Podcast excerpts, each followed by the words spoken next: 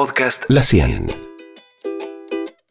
Bienvenidos, soy Analia Trasiewicz y hoy en nuestro podcast Equilibrio Emocional vamos a hablar sobre la autoexigencia en la vida y el trabajo. Si te gusta lo que escuchás, ya sabes, suscríbete al canal, dale like, compartí, descargalo, lo que vos quieras. Equilibrio Emocional.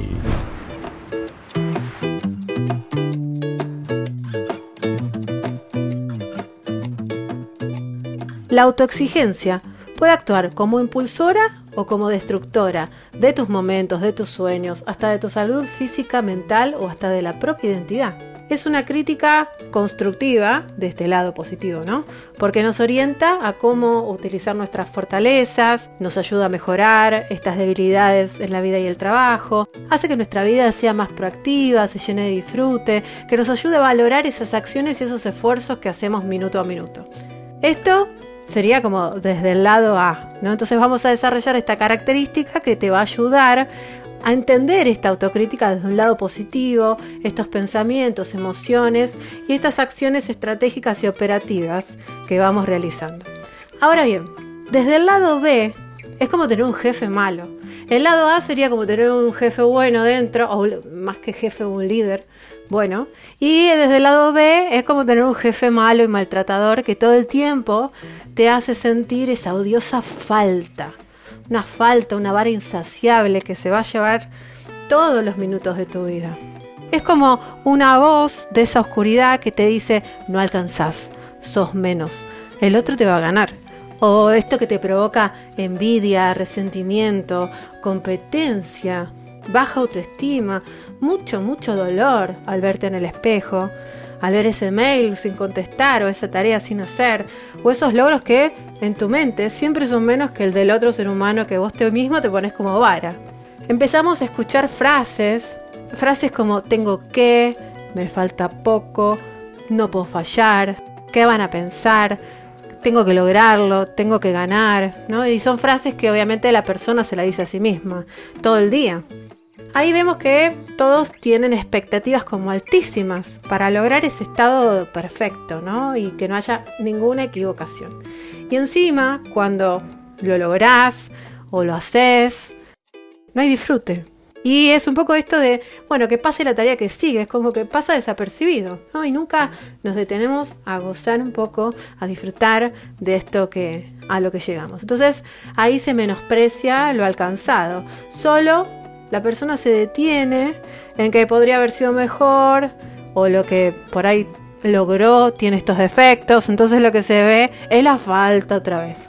Una voz realmente insoportable y destructiva que lo único que hace es hacerte vivir mal, desconectado de tu cuerpo, de tus necesidades, de tus emociones y obviamente de tu entorno humano.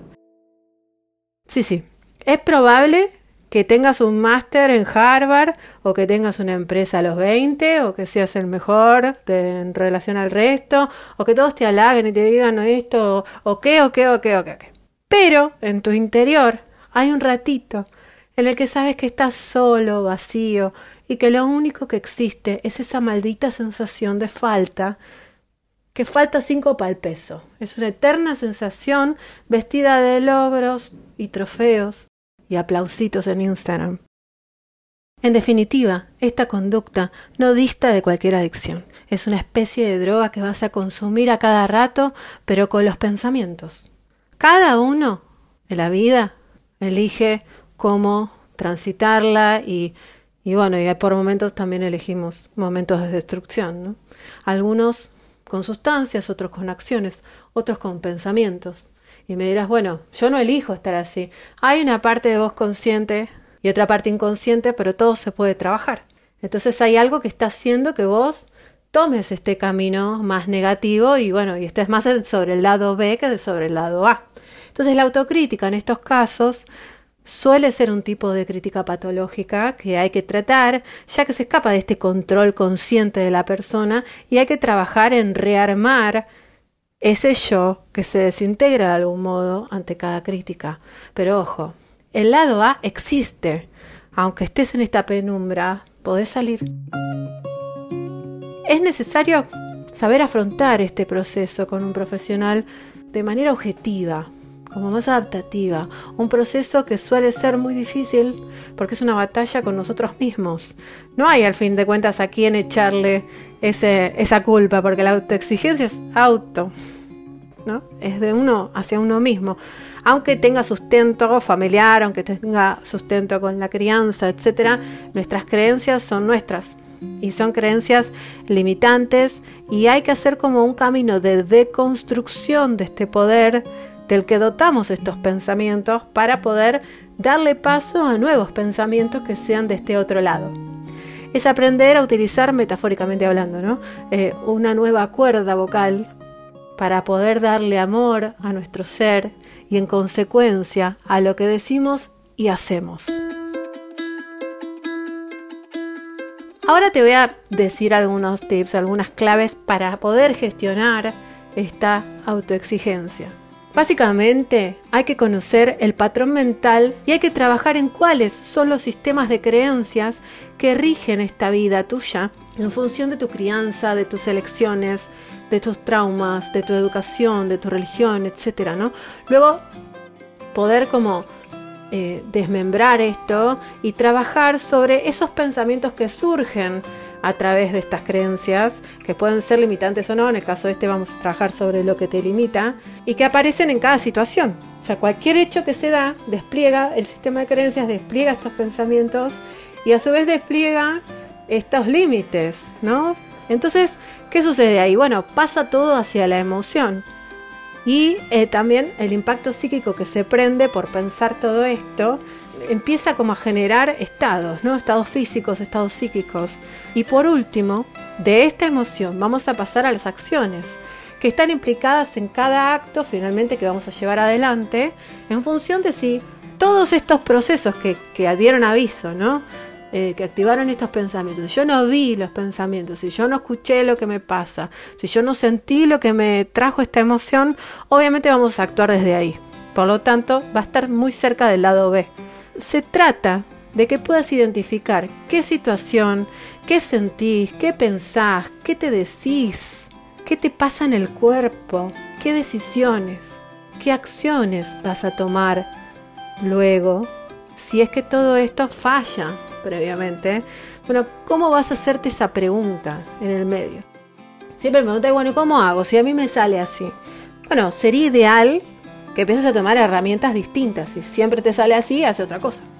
Entonces, por ejemplo, podrías escribir o mandarte un audio a tu propio WhatsApp o algo que haga que detengas la escena de algún modo, aunque sea mentalmente, ¿no? Porque a veces no podemos salir y meternos en un baño o pensar, ¿no? Así que hay que trabajar con con la, con, la escena misma. Así que sería ideal que escribas, que armes una especie de historia diaria para que en una semana, dos, al menos, mira lo que te digo, ¿eh? O sea, para cambiar tu propia forma de pensar, al menos tomate 15 días e invertí esos minutos en esto para que puedas vos ver tus patrones y analizarlos con un profesional, ya sea un psicólogo clínico, si te pasa en la vida, o un psicólogo laboral, si que tiene más expertise para trabajar temas laborales, como la sobreexigencia específica que se da en el día a día en el trabajo. Entonces hay que hacer un trabajo que desenmascare tu mente. Y si vos podés empezar a trabajar, es como las dietas. Bueno, si no lo haces, Obviamente no vas a tener esas consecuencias inmediatas, hay un montón de formas, pero esto es un buen atajo. Para empezar a ver, es por escrito, qué es lo que te pasó, qué es lo que sentiste, qué emociones surgieron. Entonces vas desenmascarando tu mente y aquello que venía repitiéndose una y otra vez, eso que no te dejaba vivir en paz, empieza a ser cuestionado. Empezar a cuestionar como para dejar de seguir en esta rueda, ruedita de hámster, una y otra vez, yendo por el mismo camino, repitiendo y repitiendo y siempre ahí el cuerpo pagando la escena, ¿no? O, las personas que nos rodean, bueno, siempre con algo negativo de este lado B. Por otra parte, para salir de este perfeccionismo, que es algo que no tiene ese sentido en la realidad, en el plano real, ¿no? Está todo en tu mente en ese instante, hay que empezar a pensar, por ejemplo, ¿qué es eso de tiene que ser perfecto porque es así? ¿No? Hay que revisar los qué, los por qué, qué significa el, concepto de perfecto para vos. ¿Y qué emociones te provoca pensarlo?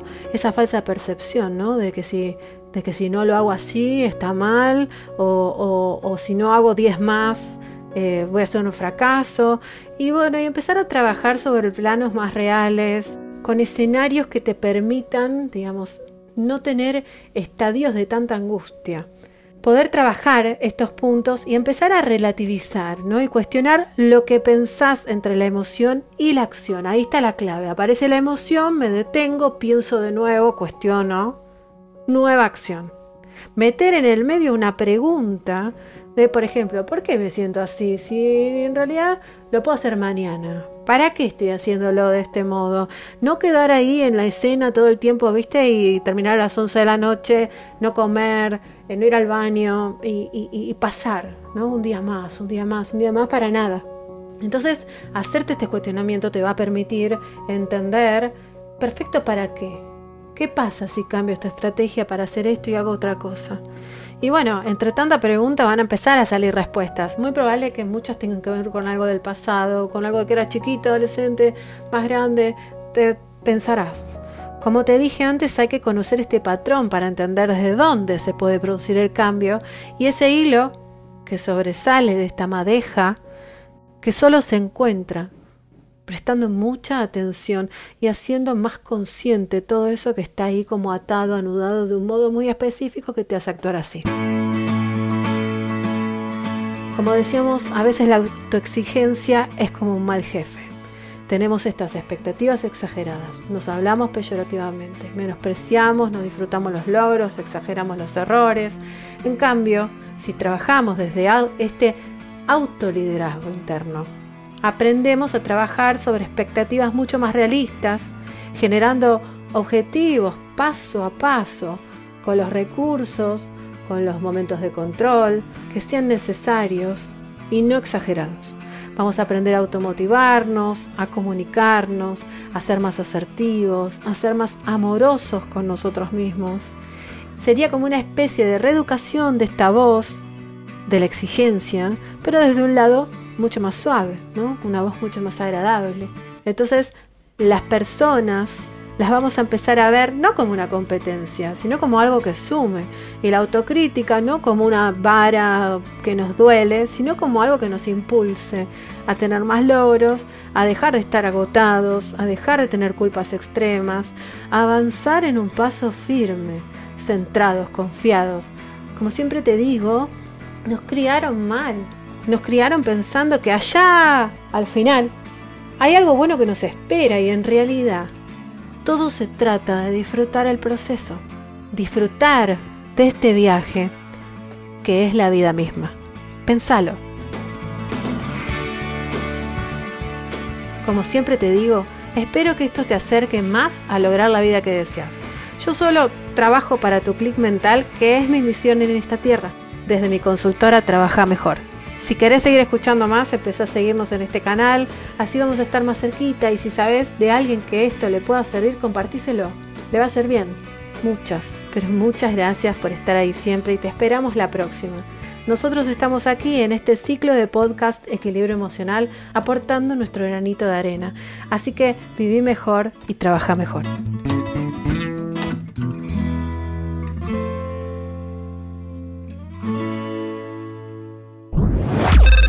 La 100.